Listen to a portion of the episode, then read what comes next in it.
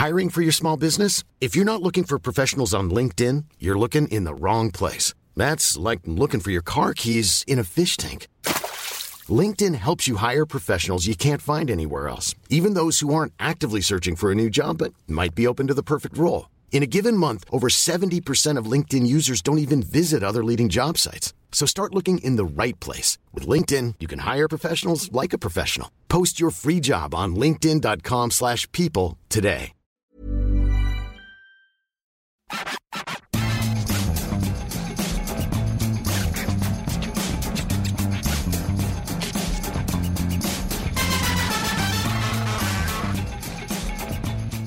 Bonjour à tous et bienvenue dans le FC Stream Team. Je suis Martin Mosnier, journaliste à Eurosport. Et aujourd'hui, pas de Maxime Dupuis, mais Arthur Merle pour nous accompagner. C'est un peu comme si Liverpool passait de Jürgen Klopp à Pascal Dupraz.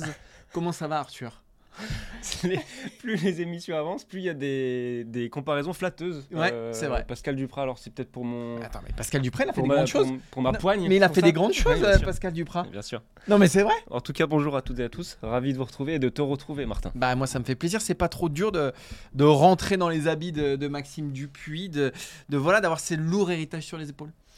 Euh, non, ce qui va être dur, c'est d'avoir de la répartie avec toi à mes côtés, euh, Martin. C'est ça Non, le plus mais non, mais arrête. mais Surtout arrête. ça. Arthur, C'est le- l'enjeu principal de cette émission pour quiconque euh, est à côté de toi. le- Arthur, c'est le petit diamant, la, la petite pépite de Ouais. Eurosport.fr. C'est un peu le, le Ryan Cherky Ouais, d'ici vingt- les Moulineaux. 29 ans, mine de rien, bientôt 30. euh, On est Mais dans le journalisme, c'est le journalisme, c'est un sport à maturité tardive. Ouais. Voilà. Bon, et c'est vrai qu'il serait temps que tu commences à percer, Arthur, mais Ouais, regarde Maxime.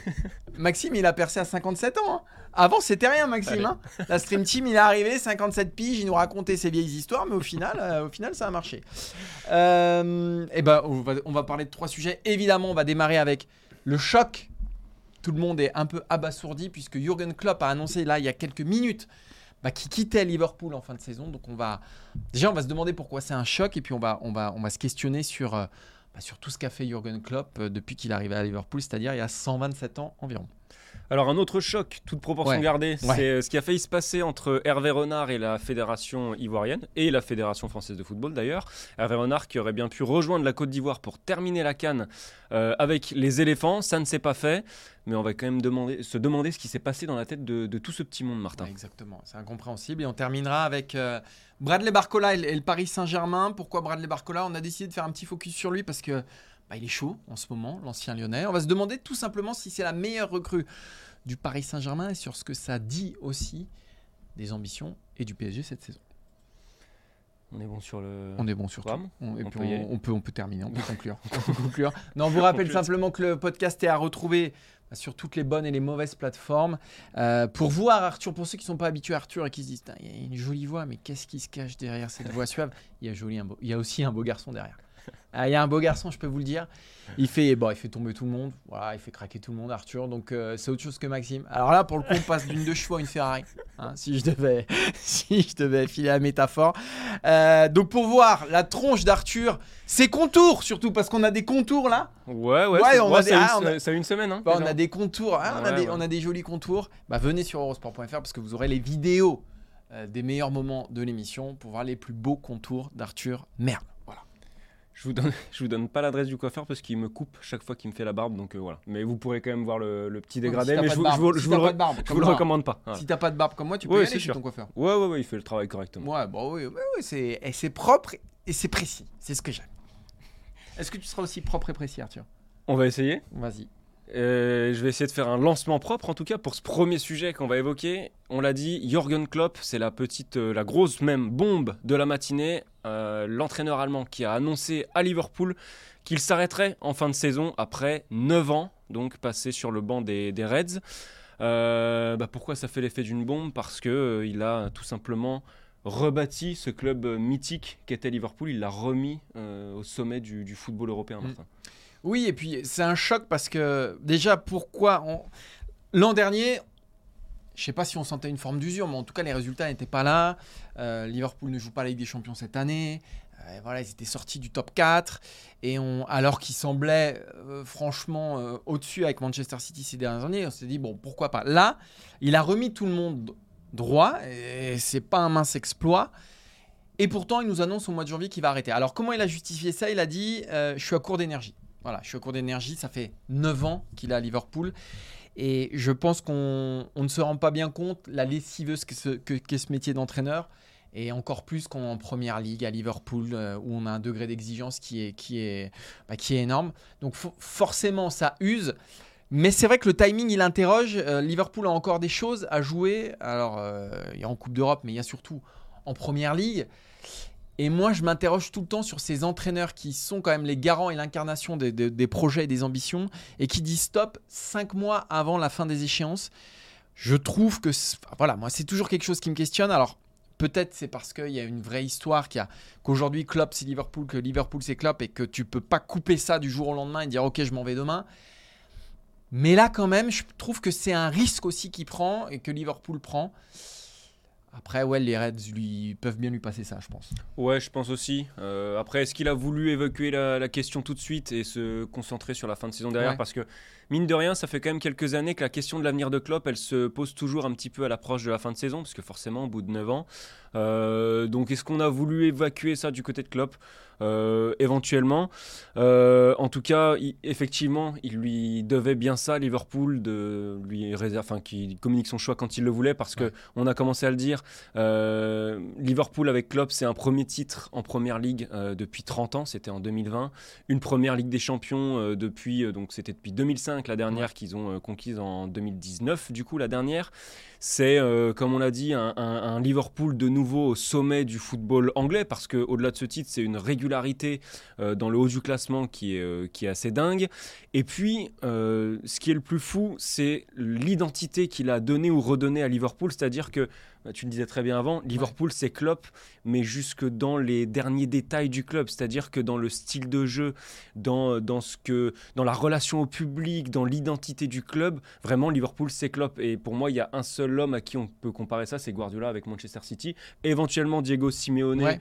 euh, avec l'Atlético. Et d'ailleurs, ça se retrouve dans les, dans les durées de mandat. Mais il y a quand même pas mal d'analogies à faire entre Klopp et, et Guardiola, je trouve. On imagine que cette euh, pause va être, euh, enfin que cette fin de contrat va se suivre d'une année sabbatique éventuellement pour Jurgen Klopp Ah, qui bah, a je pense qu'il faut se- qu'il recharge là. se ressourcer. Mm. Donc voilà, pas mal d'analogies, mais euh, il y, a, y a quand même, je pense, Martin, une vraie peur du vide du côté de Liverpool sur euh, ce qui va se passer après, parce qu'il fait partie de ces entraîneurs euh, après lesquels tu te dis euh, qu'est-ce qu'on fait maintenant, tellement il a tout construit. Et il avait dit lors de sa conférence de presse à son arrivée, il avait dit euh, ce que les gens pensent de vous quand vous arrivez, c'est pas important. Ce qu'il est, c'est ce qu'ils pensent de vous quand vous partez. Ouais. Là, ce qu'on pense de Jurgen Klopp, en- tu l'as bien dit, mais moi, plus que le palmarès, en fait, c'est c'est c'est le sourire, c'est le bonheur, c'est l'énergie. Voilà. Pour moi, Liverpool, c'est ça, c'est ces trois trucs-là. C'est Klopp. C'est la fougue. C'est alors évidemment le contre-pressing, tous ces trucs-là qu'il a mis en place et qu'aujourd'hui tout le monde court derrière ça. euh, c'est Klopp. Euh, la fusion avec Anfield, c'est Klopp. Ce qui se passe autour du terrain, euh, son théâtre pendant 90 minutes, ce que ces joueurs font aussi, effectivement, il y a tout, il y a tout qui est imbriqué. Donc forcément, quand tu t'enlèves la, pièce principale du puzzle, bah oui, tu te demandes qu'est-ce qui va se passer derrière. Effectivement, c'est une espèce de, trou béant comme ça. Il faut bien se rendre compte qu'au 21e siècle, pour moi, si je devais classer les plus grands entraî- entraîneurs du 21e siècle, bah, il serait dans le top 5. Euh, Vous mettez euh, Guardiola, vous mettez Ancelotti quand même, vous mettez Ferguson. euh, et pour moi, Klopp, il se situe là. Quoi.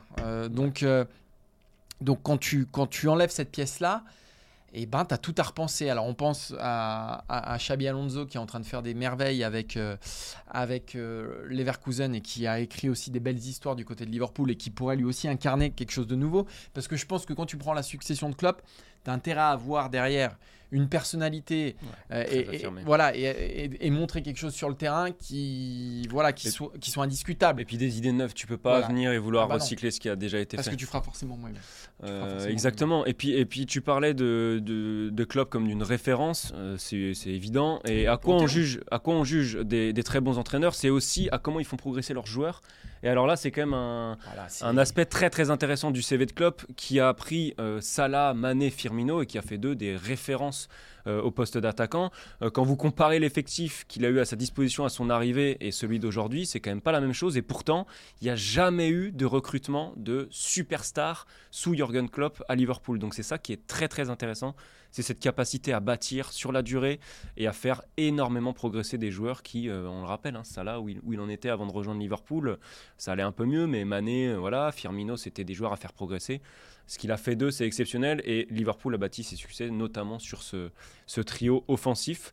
Peut-être que la question qu'on peut se poser, c'est la suite pour Jürgen Klopp, euh, Martin. Oui, alors euh, la suite pour Jürgen Klopp, euh, bah, c'est compliqué parce que là, il part parce qu'il il a, il a plus d'énergie. Donc tu le disais, une année sabbatique. Mais bon, il y a quand même deux défis, je pense, quand on est allemand, euh, qu'on a envie de cocher, et surtout quand on est le plus grand entraîneur allemand euh, depuis, bah, en, en, tout cas du moment, ouais. on va dire.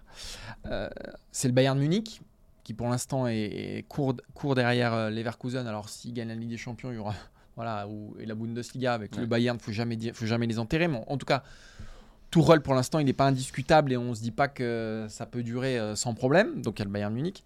Et il y a évidemment l'équipe d'Allemagne. On imagine un énorme crash à domicile parce qu'on est potentiellement sur la pire équipe d'Allemagne, ouais. euh, ou en tout cas une des pires équipes d'Allemagne de l'histoire. Hein.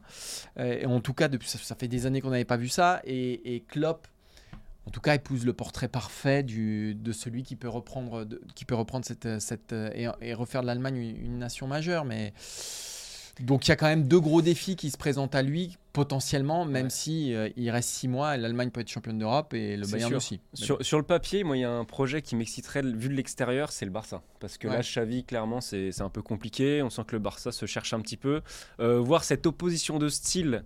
Euh, entre un Barça plutôt euh, voilà qui découle de, des idées notamment de Guardiola dans un passé récent et les idées de Jurgen Klopp moi c'est un truc voilà qui pourrait vraiment me, me plaire J'aimerais bien voir ça. Il y, y, a un truc avec Klopp, c'est que, il, il, ah, pour dire à quel point il a incarné, j'allais dire, Liverpool, mais aussi la Première Ligue, c'est qu'on on était quand même sur une décennie globalement de duel Messi-Ronaldo en, en, Liga.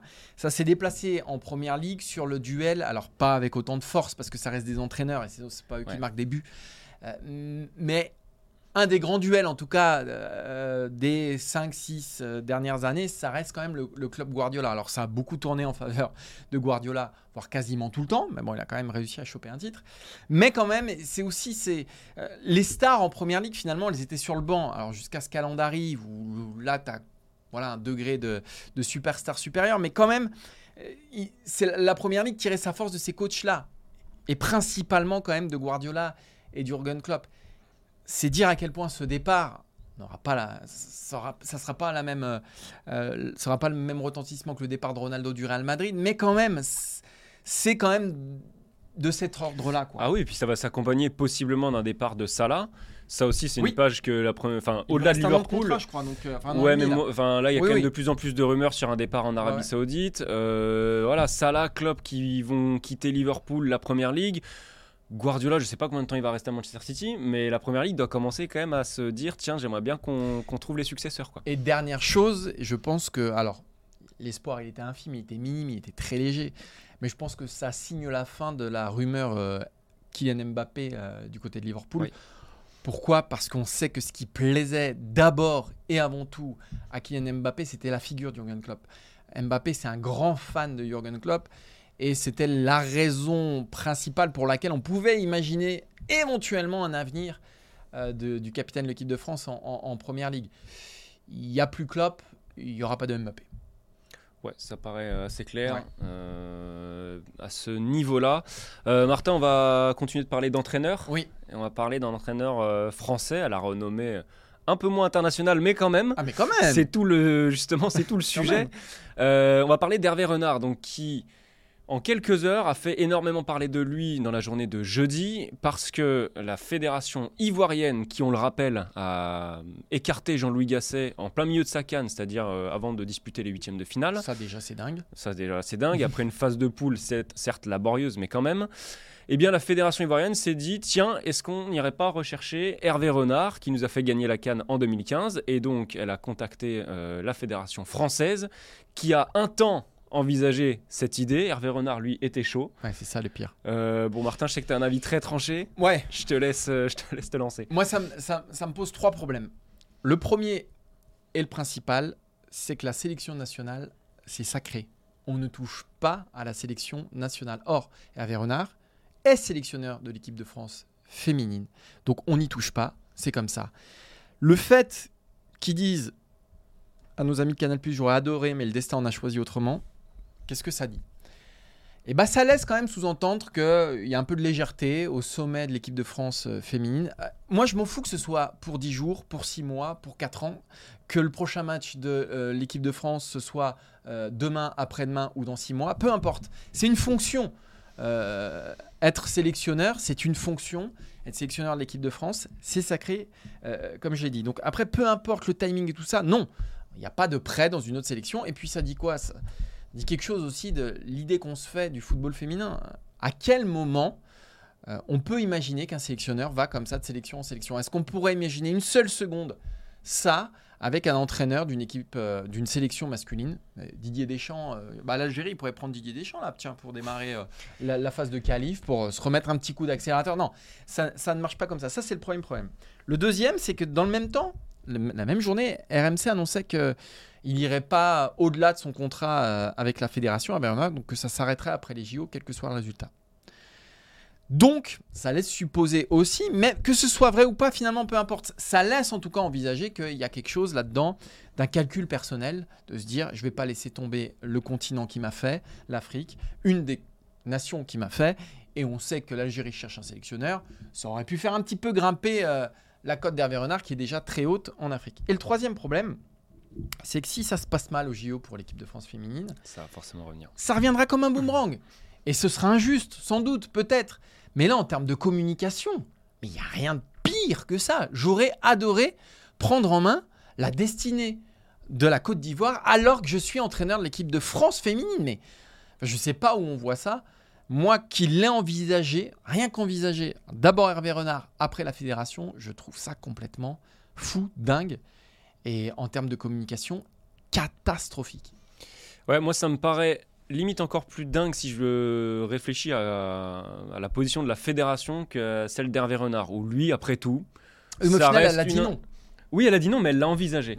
Hervé Renard, après, après, tout, ça reste, euh, bah, ça reste un homme qui réfléchit aussi parfois de manière euh, égoïste comme euh, tout le monde, et qui s'est dit, tiens, ça peut être une super opportunité pour moi, et qui n'a pas vu plus loin que ça, je pense.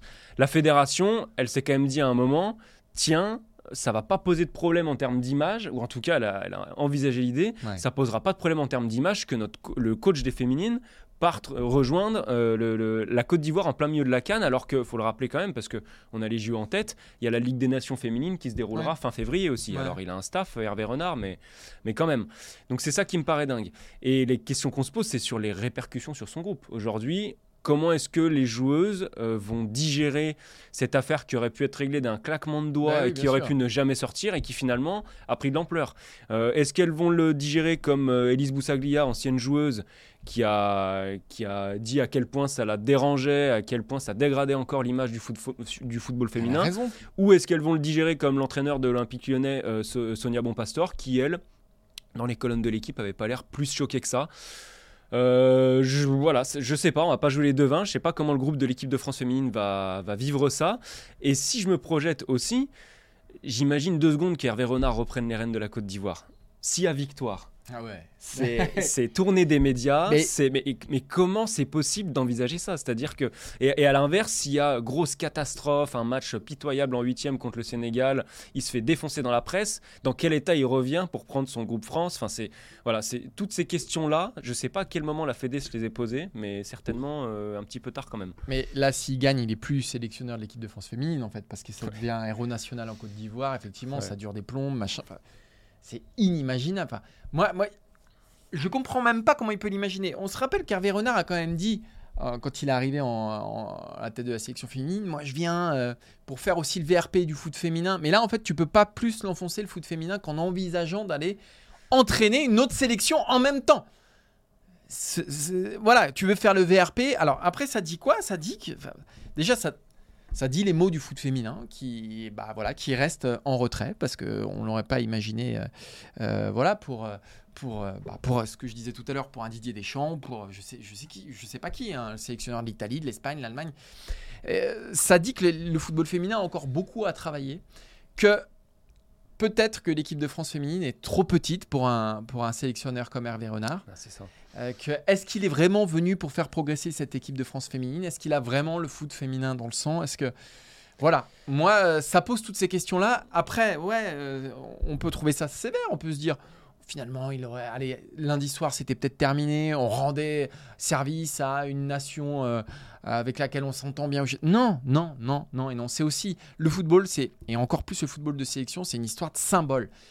Euh, la sélection, il n'y a pas plus symbolique. Hervé Renard, il a la tête d'une sélection qui représente le monde aussi amateur. Toutes ces voilà. Donc là, tu envoies un message qui, euh, qui est catastrophique. Même si tu vas pas, au final, les déclarations, l'hésitation de la FFF, ça rend le truc vraiment bancal et, catastrophique.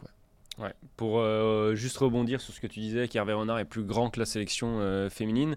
C'est vraiment l'impression que ça donne parce qu'on a l'impression que la, la Fédé a géré son cas comme par exemple le PSG aurait pu gérer un, caprice de Kylian Mbappé ou de Lionel Messi ou Neymar. elle a géré son coach comme, euh, comme une star à qui on pourrait céder beaucoup plus que ce qu'on aurait cédé euh, à ses prédécesseurs, bien évidemment.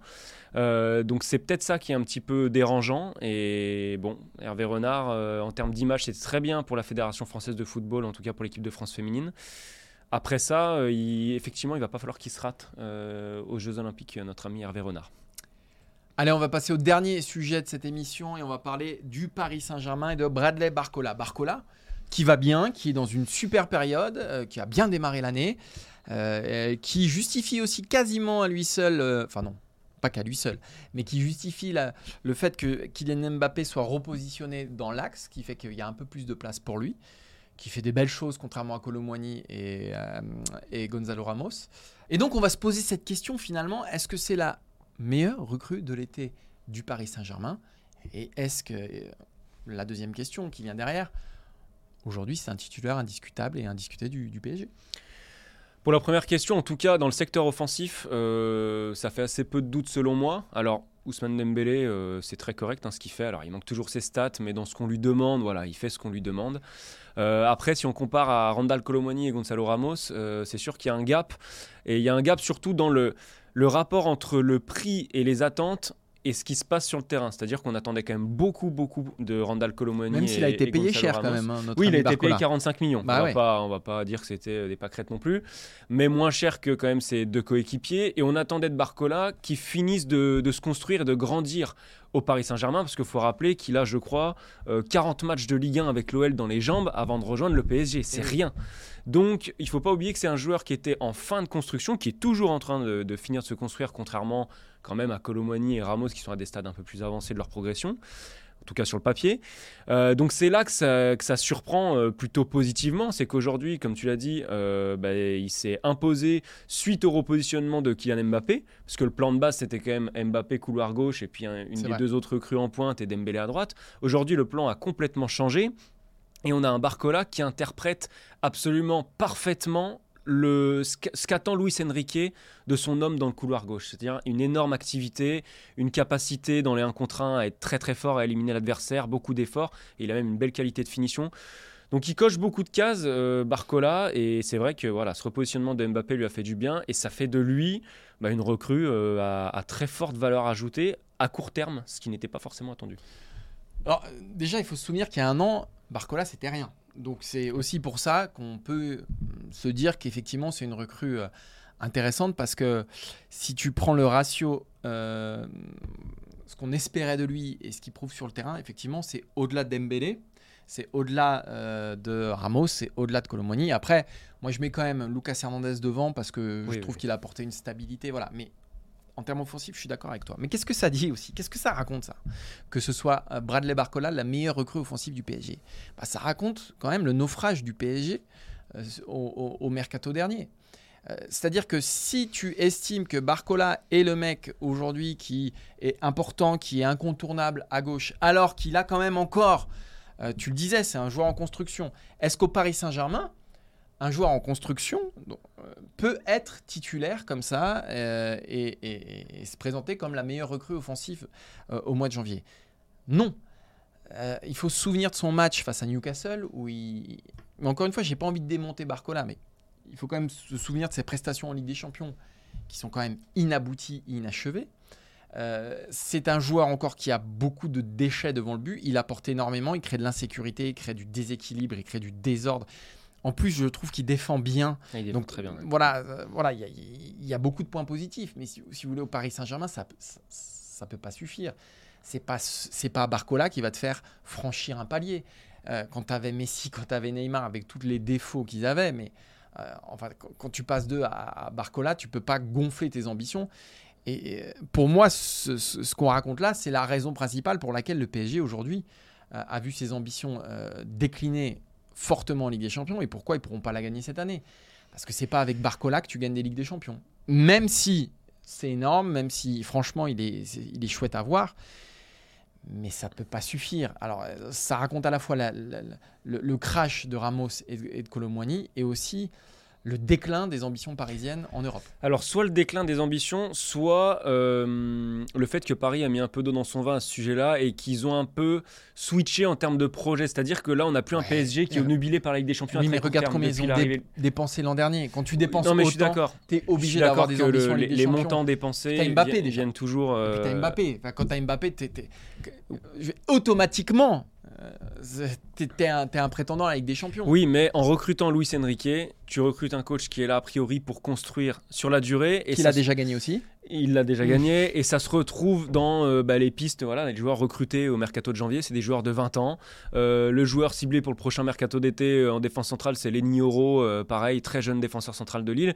Donc on est dans ce projet-là avec Luis Enrique, dans des joueurs que l'entraîneur espagnol il va pouvoir façonner à sa Ouais. manière, un peu à la manière d'un Pep Guardiola à Manchester City, on en parlait tout à l'heure. Ouais. Et, et- et Barcola, pour le coup, il rentre parfaitement là-dedans parce qu'il en fait ce qu'il veut. Il est en train de, de- de le façonner à sa façon. Il rentre dans son moule et il a besoin d'un joueur de devoir sur au moins un des deux couloirs qui puisse compenser aussi le déséquilibre qu'il peut y avoir euh, du côté du PSG de temps en temps. Et ça, tu pourrais pas le demander à une star confirmée dans ton couloir.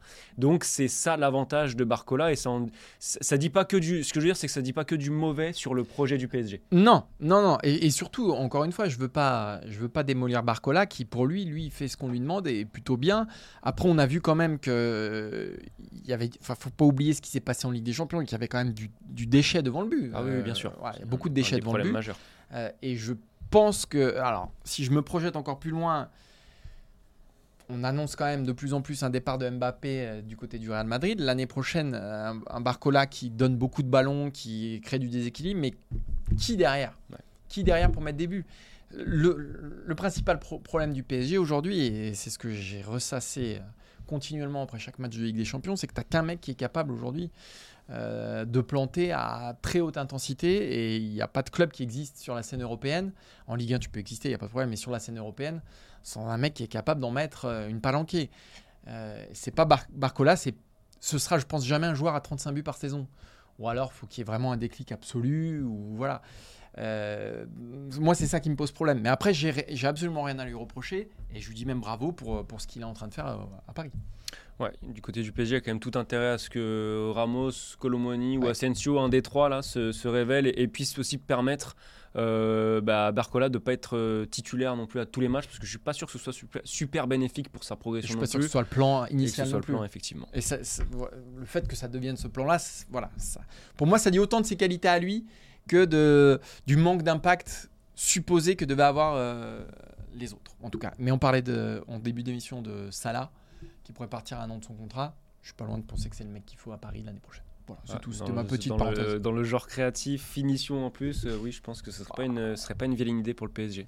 Pas une vilaine idée. Comme le fait de titulariser euh, Arthur Mel au FC Stream Team, ce serait pas une vilaine idée. Je, je suis pas contre, mais il faut en parler Parce qu'on au. voit que Maxime, c'est quand- on, va- on est entre nous, personne n'écoute. T'es d'accord avec moi, c'est déclinant, Maxime. Non, non, non, non, non, non, bah non, mais tu, tu vas pas me piéger comme ça. Eh, je suis, c'est quoi mon cinquième jour de CDD et tu veux déjà, tu veux déjà me faire couler? Non mais Ma- C'est un peu tôt. Maxime, c'est déclinant. Enfin, c'est voilà, c'est. Il y a Adrien qui, qui opine du chef, qui, qui est là à toutes les à toutes les stream teams. C'est, il est sur ses marottes. Après, on enfin, après, il est attachant.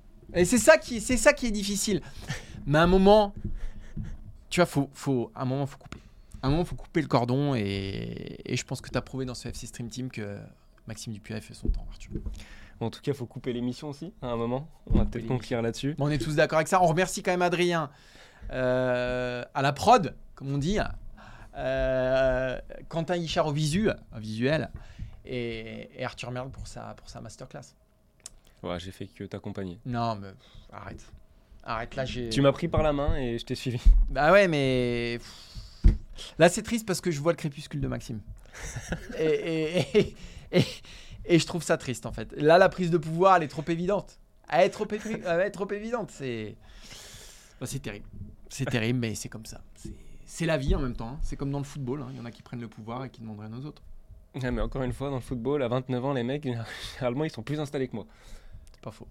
Bon, en tout cas, euh, vous pouvez retrouver l'émission, on le Et Il a rappelle, même les petites phrases et tout. Oh là là, mais- en tapant. euh, En tapant, ouais, en, tap- tapant. Bah en tapotant. en tapotant. en tapotant sur vos, sur vos cellulaires. Oh, voilà, Eurosport. Football Ah, Club. euh, Voilà, exactement. Voilà, vous pouvez retrouver le FC Stream Team, évidemment. Et puis, comme tu le disais tout à l'heure très bien, les meilleurs moments de l'émission en vidéo sur Et eurosport.fr. on se donne rendez-vous la semaine prochaine. Tout à fait. Je pense malheureusement avec Maxime Bah, avec Mais peut-être voilà, deux qu'il va écouter ça et qu'il va prendre la décision de lui-même comme Klopp à un moment il va dire Il va y avoir un out of energy tu vois. j'ai plus sur d'énergie. l'usure. j'ai plus d'énergie. J'ai plus d'énergie voilà. À un moment c'est comme Lloris et Varane tu vois à la fin de la Coupe du Monde. Varane il voit que derrière il y a Konaté. Terminus bon bah non on se retrouvera la semaine prochaine avec non pas Raphaël Varane mais Maxime Dupuis je pense. Ciao ciao. Salut tout le monde.